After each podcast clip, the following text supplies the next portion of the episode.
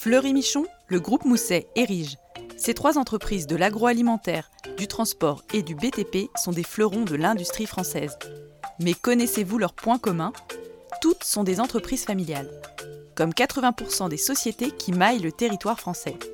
Bienvenue sur Tech the Lead, le podcast collaboratif entre WinexGen et la chaire Entrepreneuriat familial et Société de Densia. Au cours de nos épisodes, nous allons vous dévoiler les secrets de ces entreprises parfois centenaires, innovantes et même résilientes face aux crises. Tout au long de cette série, nous irons à la rencontre d'experts et dirigeants d'entreprises familiales en pleine croissance pour comprendre les défis qu'ils rencontrent comme la préservation de l'emploi, la transition écologique ou encore la meilleure prise en compte des parties prenantes. Ces épisodes ont été conçus et développés pour vous et nous vous souhaitons une belle écoute. Bonjour Valérie Denis, bienvenue dans cet épisode de Take the Lead. Merci beaucoup de t'être joint à moi pour parler de ce sujet qui est celui de la transmission. j'ai réfléchi à comment nous pourrions euh, démarrer le podcast et j'ai pensé qu'on aurait pu repartir de cette citation d'Antoine Maillot qui dit que, comme tous les phénomènes vivants, une famille ou une entreprise naît, grandit puis meurt. Cette dernière étape est inéluctable sauf si les êtres vivants qui la composent, c'est-à-dire chacun d'entre nous, anticipent suffisamment le rajeunissement de cette organisation, sa réinvention, son nécessaire changement de paradigme. Et comme nous allons parler de transmission et plus spécifiquement de la phase pendant laquelle le cédant et euh, le repreneur vont se côtoyer, j'avais envie de te poser cette question. Peut-on toujours anticiper la façon dont le partage de pouvoir va se passer dans le cadre d'une transmission d'entreprise?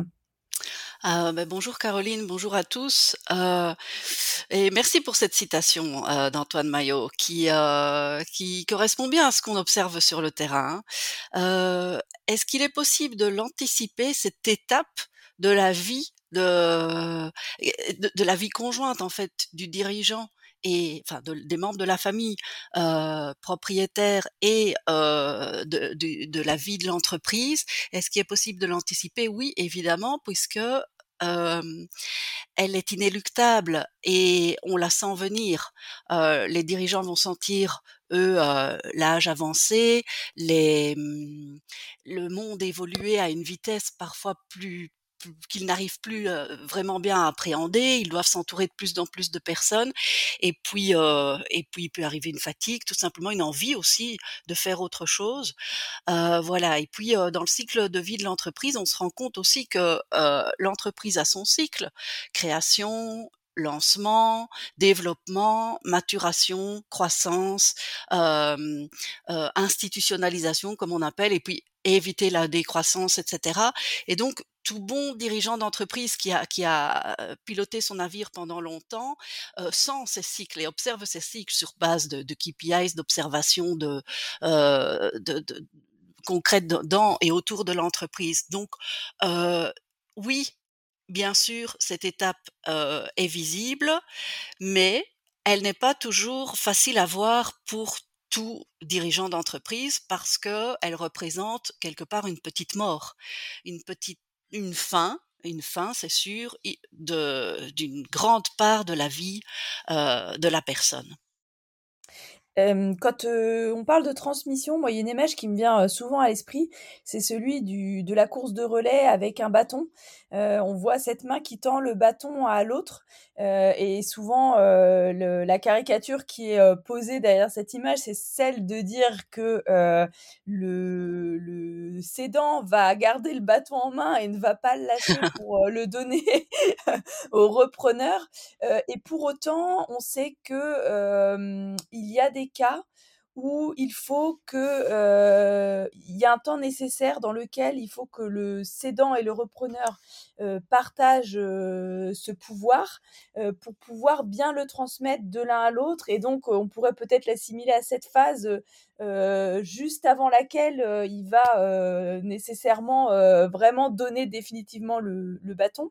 cette première question de mon de voilà de ton point de vue, est-ce que c'est fréquent d'arriver à, aboutir à cette situation où il y a partage de pouvoir ou est-ce que dans la plupart des cas, on voit plutôt des relais qui sont donnés de manière très rapide en disant bon bah voilà, ça y est, je cède, tac, à toi de jouer et maintenant après moi le déluge?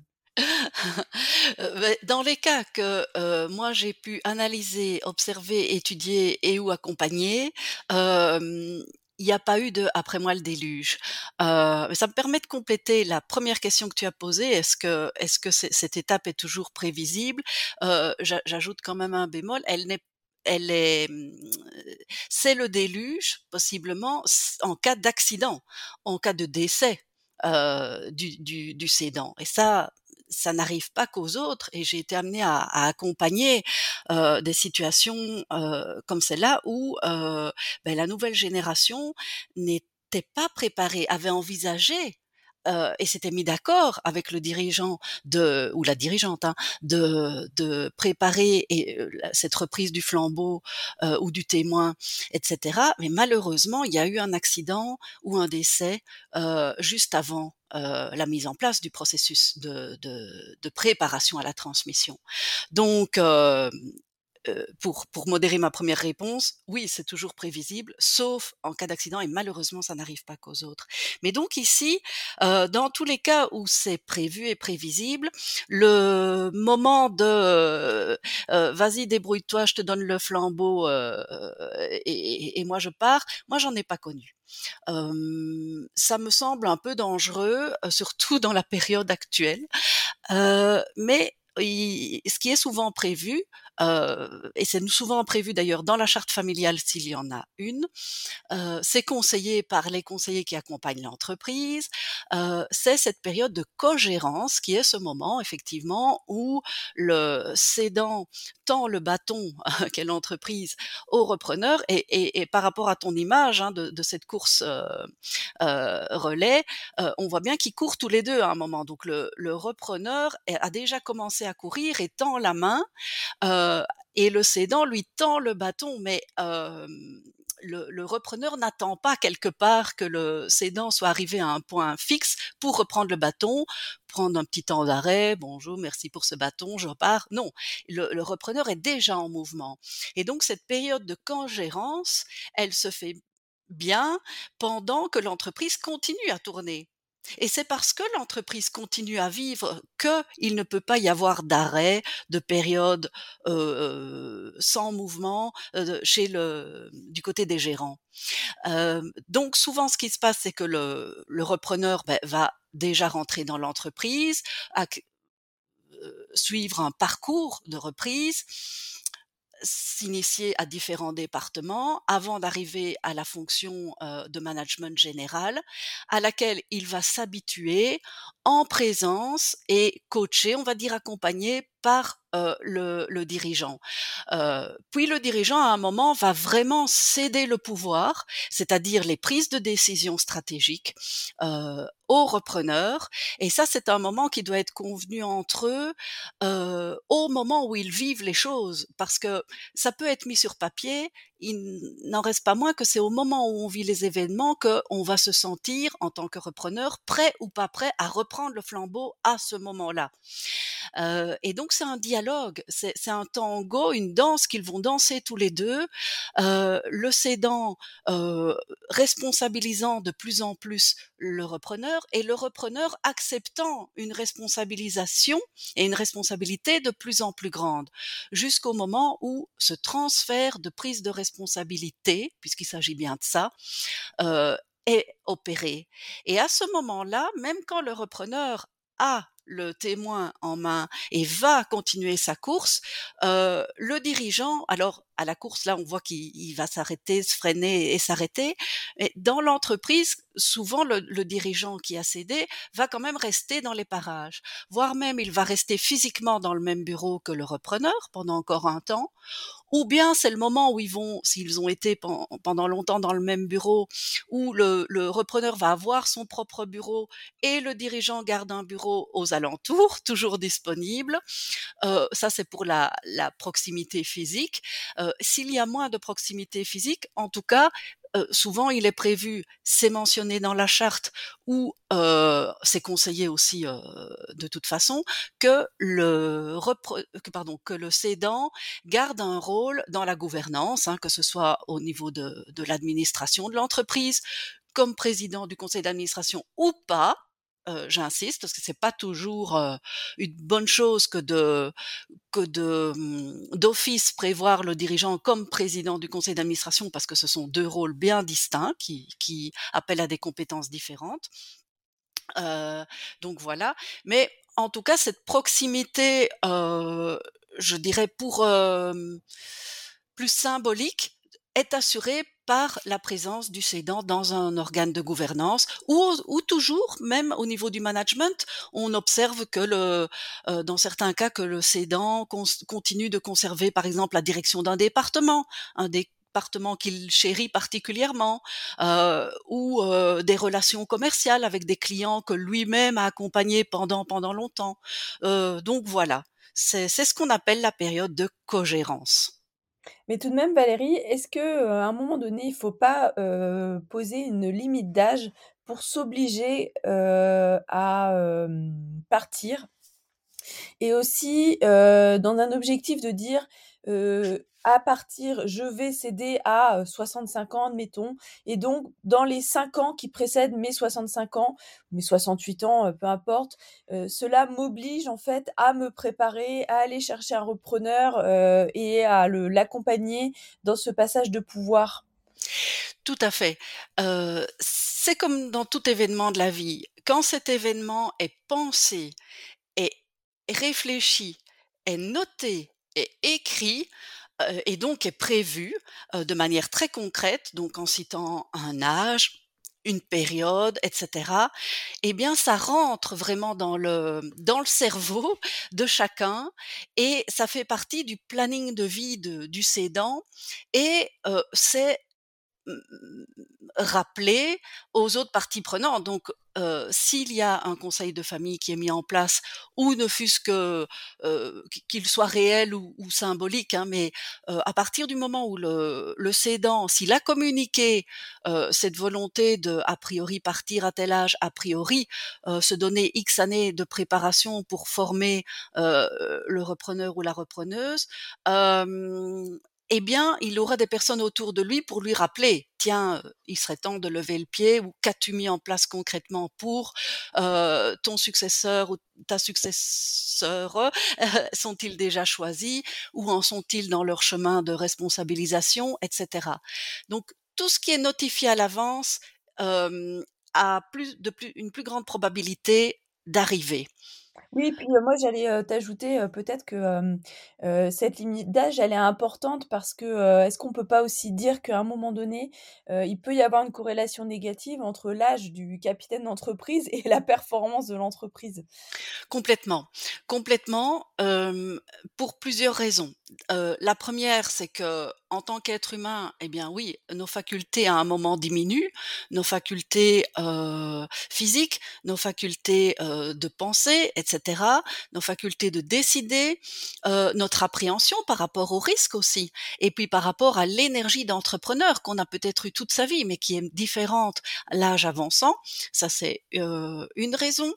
Une autre raison, ça peut être une raison, heu, externe à nous, mais par exemple dans la famille, notre conjoint, ou un membre de notre famille est malade et et a besoin de notre présence ou ne parlons pas de choses, tristes, mais nous avons un projet de couple, que nous avons envie de vivre, pas trop tard et cetera et une troisième raison, elle est exogène à l'entreprise, c'est simplement le marché et l'évolution. L'époque de numérisation, que que nous connaissons, ces ces nouvelles technologies, notamment de la communication, a avancent de manière tellement rapide que moi je connais des chefs d'entreprise qui ont qui ont senti que cette nouvelle évolution du monde, ça c'était ça c'était un chapitre, trop grand pour eux, heu, à pour remettre de l'énergie dans leur entrepreneurship et qui qui ont décidé donc parfois antérieurement à la date qu'ils avaient prévue, de dire à la génération suivante ou aux repreneurs, qu'ils soient familiaux ou externes, pour dire: «Écoutez, heu, là, moi, je n'ai pas env envie d'investir, heu, mon énergie pour, heu, faire face à ce nouveau défi. Je ne m'en sens pas, heu, la compétence ni ni la motivation, donc je vous demande de vous préparer à reprendre maintenant». Heu, donc voilà, ça peut être une raison aussi, hein. Mmh. Justement, tu en as parlé, donc c'est vrai heu, piloter une entreprise, ça s'est vraiment complexifié. On n'est plus sur, des perspectives à 5 ans, 10 ans en termes de stratégie. Parfois, ça change tous les 6 mois. Tu l'as dit, on évolue vraiment dans un environnement qu'on appelle, VUCA. Au-delà de ces difficultés qui vont avoir attrait à la stratégie, heu heu, l'évolution de la concurrence, du marché, quelles sont les difficultés, heu, qui vont être rencontrées par le cédant? Et là, j'entends plus peut-être d'un point de vue, personnel, psychologique. Mmh mh, mmh mh. En fait, il faut se rendre compte que le cédant et le repreneur, ben, ils vont changer d'état. Ils vont changer, d'é de de de rôle et donc d'état. Heu, le cédant va passer de chef d'entreprise à plus chef d'entreprise. Alors peut-être, hein, comme on le disait tout à l'heure, une fonction, heu heu, dans la gouvernance ou pas. Heu et le repreneur va passer de potentiel repreneur, parce que tant qu'il n'a pas repris, il n'est pas encore le repreneur, hein, de potentiel repreneur à dirigeant d'entreprise. Et donc l'un et l'autre, pendant la période de préparation, et de cogérance, vont traverser, en tout cas moi je me suis permis ce parallélisme, quand je l'ai observé sur le terrain. Ils vont traverser les 5 étapes du deuil que, le docteur Elisabeth Kubler-Ross avait définies. Est-ce que tu peux peut-être préciser, Valérie, pour les auditeurs qui nous écoutent et qui connaissent pas Elisabeth Kubler-Ross, heu, quelles sont ces ces étapes du deuil? Oui, tout à fait. Donc docteur Elisabeth Kubler-Ross était une dame qui accompagnait, heu, les personnes mourantes ou en fin de vie et elle s'était rendue compte que, heu, à l'approche de du dernier moment, heu, les les semaines qui précèdent, les individus, heu, passent par des mêmes étapes. Heu, donc on parle ici des personnes, tout comme pour la reprise, qui savent qu'elles sont condamnées. Donc elles vont vivre leurs derniers, heu, instants de vie et elles le savent. Donc au moment de l'information, la première étape, c'est le le déni, le refus.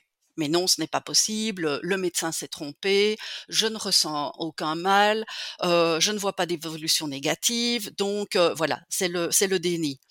Une période qui doit pouvoir durer longtemps, j'imagine, selon certains cas, heu, Voilà, tout à fait la difficulté d'accepter un diagnostic, heu, difficile. Exactement et si tu permets, je vais je vais peut-être prendre pour pour la facilité de de compréhension ces étapes et je vais tout de suite faire le lien avec le le cédant et le Oui, repreneur. ça me faisait tout de suite penser à ça. Voilà, tout à fait. Le cédant, lui, heu, même s'il l'a décidé et si ça a été écrit, n'en reste pas moins qu'au début, heu, oui, il il informe, il est au stade d'information du repreneur, mais il est quand même encore bien investi de son rôle de décideur, hein et donc parfois même, il y en a qui vont surjouer ce rôle. Heu, c'est, heu, c'est cette attitude un peu de: «Moi, je sais» et parfois c'est inconscient, hein, ils ne le veulent pas, mais voilà, ils sont encore, forts de cette, ils sont conscients qu'ils savent et donc quelque part, ils vont bien le montrer à l'extérieur et notamment au repreneur. Et du côté du repreneur, lui, eh bien, il est, heu, c'est le déni, c'est: «Oui, oui, mais j'ai bien le temps, c'est pas encore pour maintenant, le décideur, actuel, il est encore en pleine forme» et cetera et donc pour le moment, non, c'est pas encore pour maintenant, quoi. Il il se complaît dans son rôle de, non, de: «Je reste bien où je suis, je ne vois pas d'échéance tout de suite». La 2e étape, c'est celle de la colère. Donc ça veut dire, on on s'entend bien, la 1re est, on se rend compte, est inéluctable. C'est un fait. C'est un fait que l'entreprise va être transmise ou heu, c'est un fait que la personne va, heu, v va quitter ce monde. Eh bien là, c'est la colère parce que, heu, là, on connecte son impuissance personnelle. Je peux rien faire contre ça et donc ça me met en colère énorme et je vais être en colère, bien sûr, vis-à-vis du corps médical. Pour le repreneur, je vais être en colère vis-à-vis des collaborateurs, vis-à-vis du repreneur, vis-à-vis peut-être de ma famille, vis-à-vis enfin voilà, c'est à observer, heu, mais ce cette période de colère peut arriver et hem, bien sûr, ce qu'il manifeste à l'entourage, en fait, c'est une colère envers lui-même. Tiens, moi, en tant qu'entrepreneur, j'ai pu traverser tout et et là, je vais pas pouvoir. C'est pas possible. Est-ce qu'il y a pas aussi cette peur de la mort sociale, quelque part qui intervient et qui génère cette colère? Bien sûr, tout à fait, tout à fait. Quand on perd ce rôle-là, bien sûr, tout à fait. Et du côté du repreneur, eh bien, heu, lui, ça va être, heu, la colère du style: «Ah ben oui, si on me l'avait dit plus tôt et comment ça se fait que c'est seulement maintenant?» heu, parce que face aux situations, bah, il va en vouloir au cédant de ne pas l'avoir informé plus tôt, d'avoir traîné, d'avoir ceci, d'avoir cela. Mais en fait, ce n'est pas toujours bien objectif. C'est simplement la colère, lui, de aussi ce ce moment d'impuissance, le temps de de bien tenir le le le à la course de relais, hein, de bien tenir le Là aussi témoin en l'air. hem, là aussi j'imagine, pardon, je te coupe, Oui, heu, généré par la peur, heu, la peur, heu heu, engendre, heu, bien souvent ce ce sentiment de colère et de frustration, heu, Voilà, tout à fait, mmh. tout à fait, tu fais bien de le préciser. Alors la troisième étape qui est plus surprenante, je trouve, mais néanmoins observable, c'est l'é l'époque du marchandage ou de la négociation. Ça veut dire que je sais que ça va être inéluctable, mais je vais tout faire pour reporter quand même le plus de choses que je peux. Pour me donner le sentiment, inconsciemment, que j'ai encore un pouvoir ou une forme de puissance par le fait même d'agir sur le temps, alors que ce temps m'est compté. Et donc, du point de vue du cédant, ça peut se traduire très concrètement par, par exemple, le fait de garder certaines informations dont il sait très bien que le repreneur aurait besoin pour prendre une décision, heu, la plus complète possible. Heu, ça peut être si c'est pas vis-à-vis du repreneur, ça peut être vis-à-vis de la famille. Dire: «Ah mais oui, mais ce voyage, heu, tant que telles et telles conditions sont pas remplies au niveau organisation, moi je n'y vais pas» et cetera. Heu, du point de vue du repreneur, heu, c'est là par exemple qu'on peut observer, hem, le phénomène où il dit et où en fait, ça peut être une colère poussée à l'extrême ou un ras-le-bol, où c'est là où il va comme il peut menacer de quitter et dire: «Écoute, si ça continue, tu te trouves un autre preneur, heu, ce n'est pas possible». Et d'ailleurs s'ils sont plusieurs, heu, ils peuvent se mettre ensemble. Par exemple, moi j'ai eu le cas, heu heu, d'un frère et d'une sœur qui n'en pouvaient plus de de la longueur de la durée, de cette période de cogérance avec le dont ils sentaient que là c'était un père, faisait du marchandage avec eux pour dire: «Ah mais oui, mais si vous faites preuve de bonnes décisions la prochaine fois, je vous donnerai telles infos ou ceci ou cela». Donc il il y avait un côté paternaliste comme ça et donc là ils ont ils ont menacé vraiment, heu, de partir, heu, ils avaient même pris la maman, heu, dans leur jeu parce qu'elle aussi avait envie que que son époux se positionne bah une fois une fois une fois pour toutes. Voilà, donc il faut pas, traîner avec cette, période-là parce que, il arrive que certains partent vraiment. C'est rare, mais ça arrive.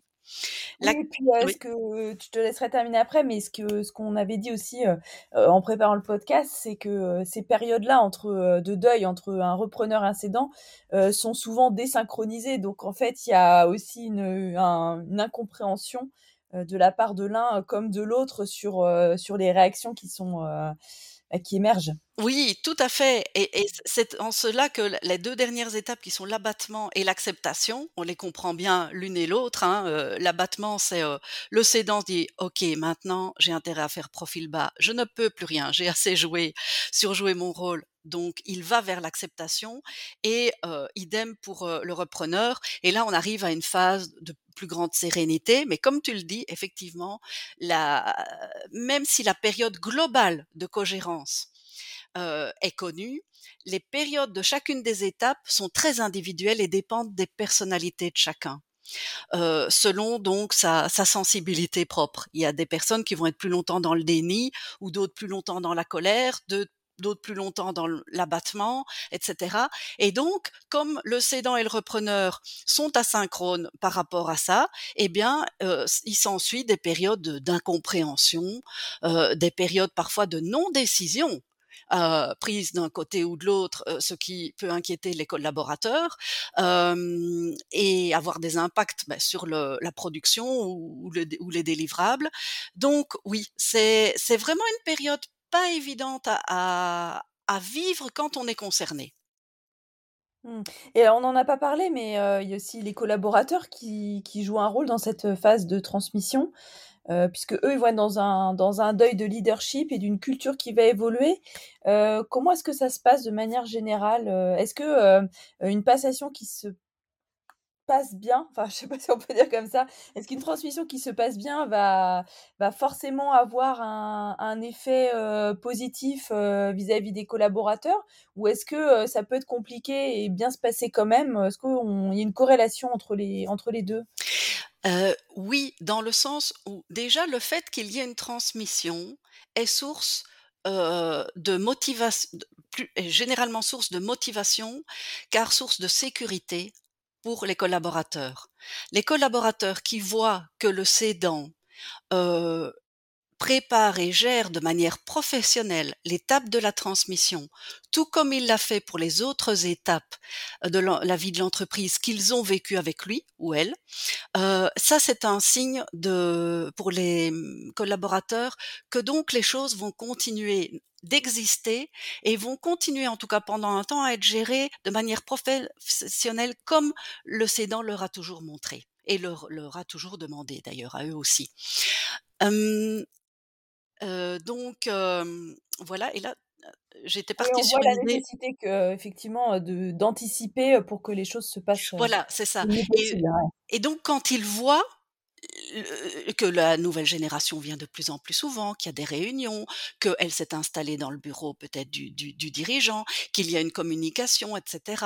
Eh bien là, ça va leur poser, euh, ils vont se poser des questions évidemment, ils vont en parler entre eux. C'est là que c'est important de quand même vite leur communiquer euh, les choses. Dès que quand le cédant connaît ses, ses successeurs et que euh, manifestement ils sont entrés en période de, de, de cogérance, là il faut l'annoncer aux collaborateurs pour que euh, parce que bon ce sont des adultes euh, responsables qui s'engagent tous les jours pour l'entreprise aussi, donc il est important pour eux de déjà se préparer aussi à la suite au, au, au profil du nouveau dirigeant, à son style de leadership et donc à sa présence euh, de plus en plus grande, à son passage dans les départements, aux questions qu'il va poser, etc.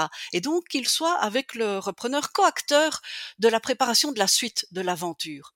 Et là, on va observer chez, c'est comme dans toute logique humaine aussi, il va y avoir une courbe de Gauss, hein, statistiquement, il va y avoir en gros 80% de collaborateurs qui vont suivre le mouvement et continuer à donner le meilleur d'eux-mêmes et donc aider, j'ai envie de dire, tant le cédant que le repreneur, en transmettant les infos, en étant honnête, en étant constructif, en voilà, en facilitant le mouvement.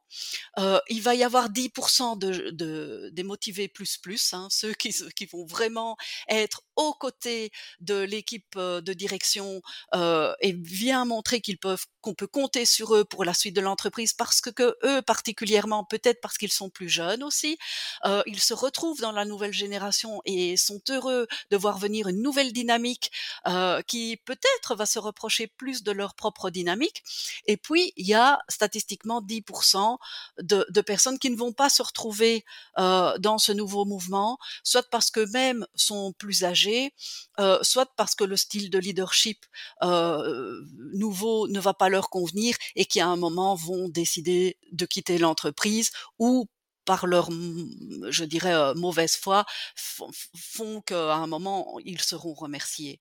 Mmh. mais voilà, important toujours de préparer et de communiquer.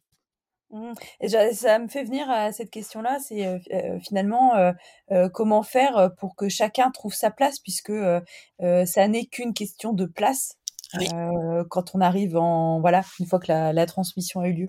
Oui, tout à fait. Communiquer communiquer, c'est le maître mot. Euh, alors oui, c'est facile à dire, ça veut dire quoi?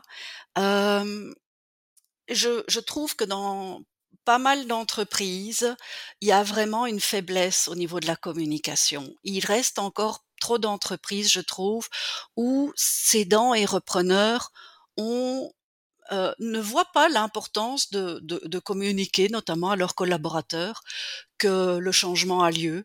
Euh, ils, ils, informent les parties externes.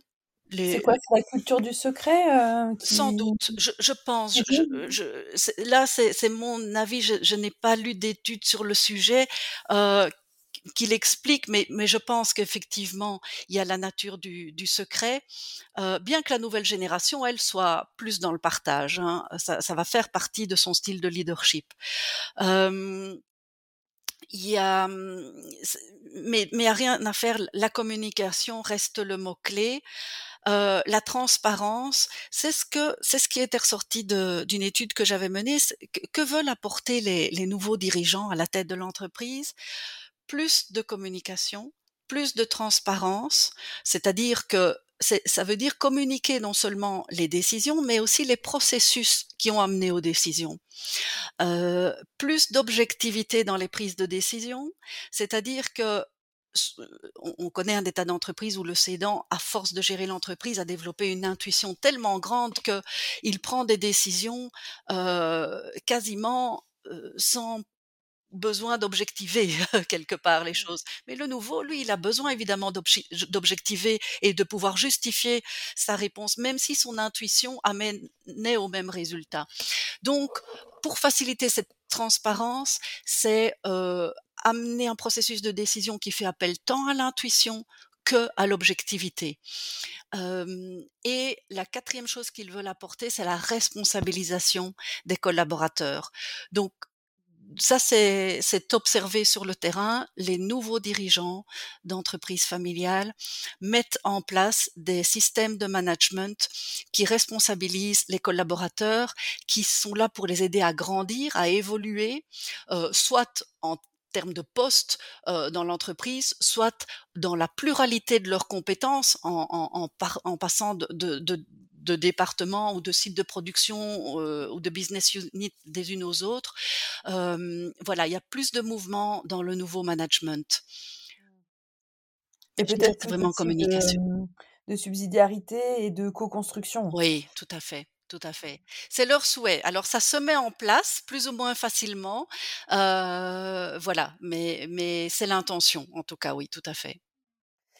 On arrive à la fin de ce podcast. J'avais quand même envie de te poser une dernière question, puisqu'on en a parlé tout à l'heure. Euh, c'est euh, du souhait aussi, à un moment donné, pour le, pour le conjoint, euh, d'avoir, euh, surtout le conjoint de dirigeant, hein, j'entends, oui, oui. d'avoir envie de, voilà, de lever, que son mari, son épouse lève le pied pour pouvoir aussi profiter de la vie à deux. et donc, moi, j'avais envie de te poser cette question, en fait, sur le rôle du conjoint, ce, ce rôle qu'il peut jouer euh, dans la transmission. Alors je sais que ça, ça tu en as, tu as écrit un livre sur le, le conjoint de dirigeant, un excellent euh, livre. Euh, euh, et ça pourrait faire l'objet d'un podcast tout entier. Euh, ouais. Là, juste sur cette question, peut-être, voilà, dire en quoi le conjoint peut aider dans ce passage de, de relais. Oui, mais pendant la, la période de cogérance, on observe que le, le, conjoint va poursuivre les rôles qu'il avait toujours euh, joués euh, précédemment, c'est-à-dire un rôle ben justement de facilitateur de communication entre les deux générations. Il y a un article hein, qu'on a publié qui s'appelle le conjoint dirigeant euh, courroie de transmission de l'entreprise familiale. C'est vraiment la personne qui va servir de courroie de transmission des informations de l'entreprise ou des informations personnelles entre le cédant et ses repreneurs ou entre le, les repreneurs et les cédants. Il va, le conjoint, homme ou femme, va euh, continuer à être euh, la personne chez qui on va venir déposer euh, le trop plein d'émotions ou le trop plein de considération ou de frustration pendant la période de hum, cogérance. Et il a ce rôle de coach on va dire qui écoute activement qui aide à, hum, à revenir à l'essentiel et qui va encourager à la communication directe entre les 2 parties prenantes et si besoin, va subtilement aider à cette communication en transmettant lui-même des informations, en faisant savoir à une partie prenante ben, que l'autre pense ceci ou pense cela et n'ose pas le dire, et que c'est, c'est ça peut pas continuer comme ça. Euh, donc voilà, il y a vraiment ce, phénomène de courroie de transmission. Euh, toujours, toujours ce rôle de soutien émotionnel, parce que on, ben, on en a parlé plus tôt pour le cédant qui vit une petite mort ou un passage à, quelque chose d'autre qui est une aventure qu'il ne connaît pas, euh, euh, ben ça va être, euh, ça peut être source d'émotion. Hein, on les, a vus, ces cinq émotions, ces cinq passages du deuil. Là, ben, le conjoint est là pour supporter le dirigeant ou la dirigeante et lui faire voir ce qui va se passer après, les belles choses qui vont continuer à se passer après, le, et puis d'honorer aussi, de célébrer tout ce que le cédant a, a pu réaliser dans sa vie d'entrepreneur c'est pourquoi moi j'aime bien qu'il y ait des rituels. J'aime ritualiser vraiment concrètement le passage de témoin. Euh, et dans le mot rituel, j'entends le mot sacré. C'est-à-dire, c'est vraiment mettre fin à une période de, d'existence pour euh, faire advenir une autre. C'est vraiment une renaissance ou une naissance en fait. Il n'y a plus de possibilité de, de, revenir en arrière. Le temps est, ce temps est fini, et donc c'est important de le ritualiser, comme on ritualise la naissance, comme on ritualise aussi ben, un décès, mais là de le voir vraiment comme la fin de quelque chose et tout de suite le début de quelque chose de nouveau. Donc ça, les, les conjoints, moi j'aime bien les rendre acteurs de ce rituel, de construire avec eux un rituel entre les deux générations, euh, également avec les collaborateurs, euh, ou plus si étendu. Euh, voilà. Et alors, quand même signaler aussi, ça arrive qu'il y a des, des, moments où le conjoint peut rendre cette passation difficile parce que lui-même va se rendre, va vivre un changement. Il était où elle était conjoint de dirigeants, avec tout le rôle social aussi et l'image sociale Ouais. que ça ouais, représentait. Et là, euh, ben, eh, cette image va être cédée quelque part au conjoint du repreneur. Euh, et donc là aussi, euh, le conjoint de dirigeant va devoir ben, aller un peu plus euh, un pas en arrière et céder la place. Donc selon les personnalités, selon ce Et qui a été vécu aussi, heu, oui, ce que j'allais dire, peut-être aussi selon le rôle social que le conjoint a a joué et selon, qu'il ait eu une occupation professionnelle ou non. Oui, tout à fait, tout à fait. professionnelle remplie ou pas. Complètement.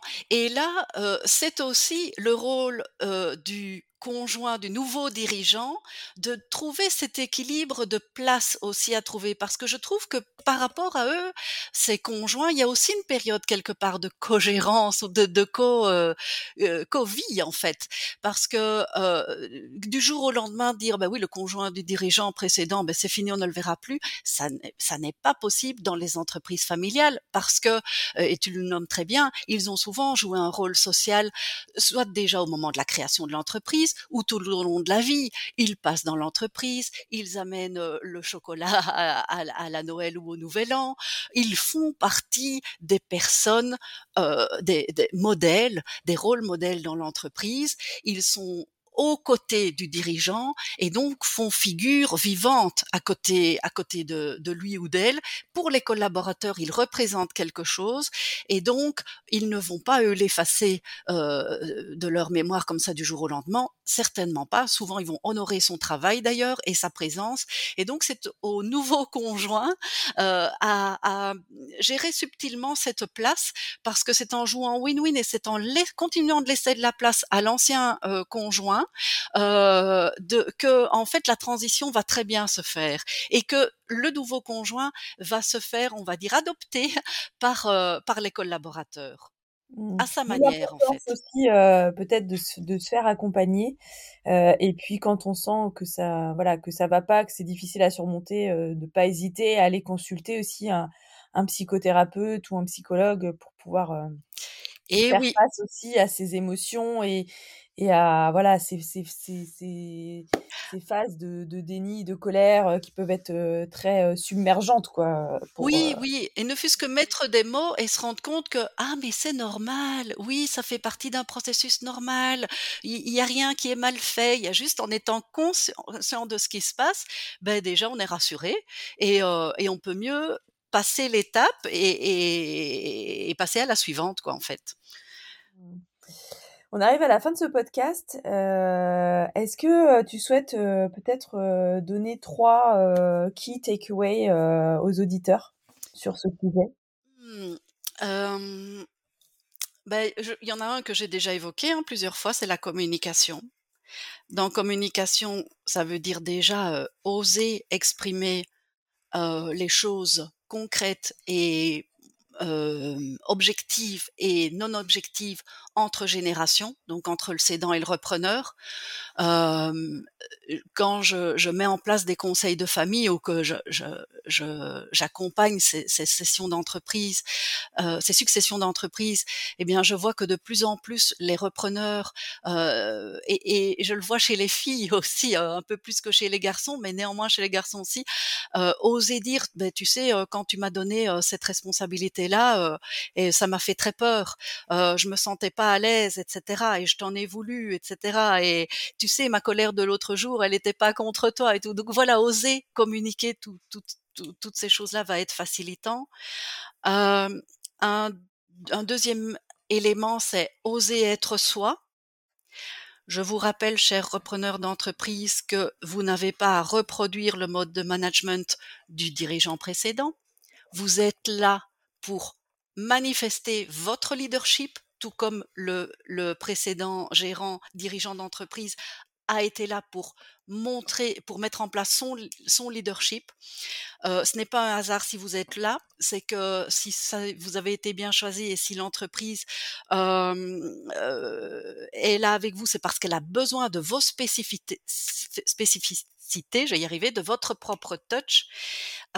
et le troisième élément, je dirais, c'est donc faire appel à l'extérieur.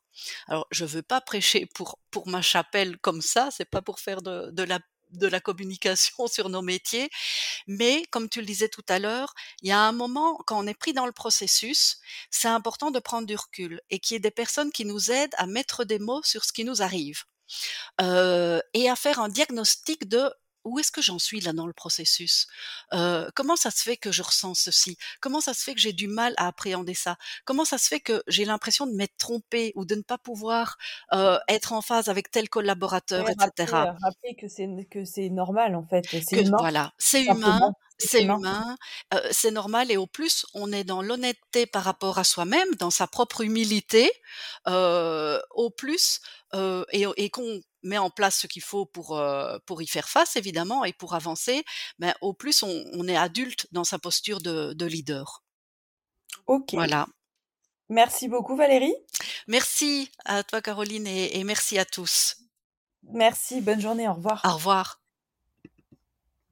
Vous avez apprécié ce podcast? N'hésitez pas à laisser vos commentaires ou à partager sur les réseaux sociaux.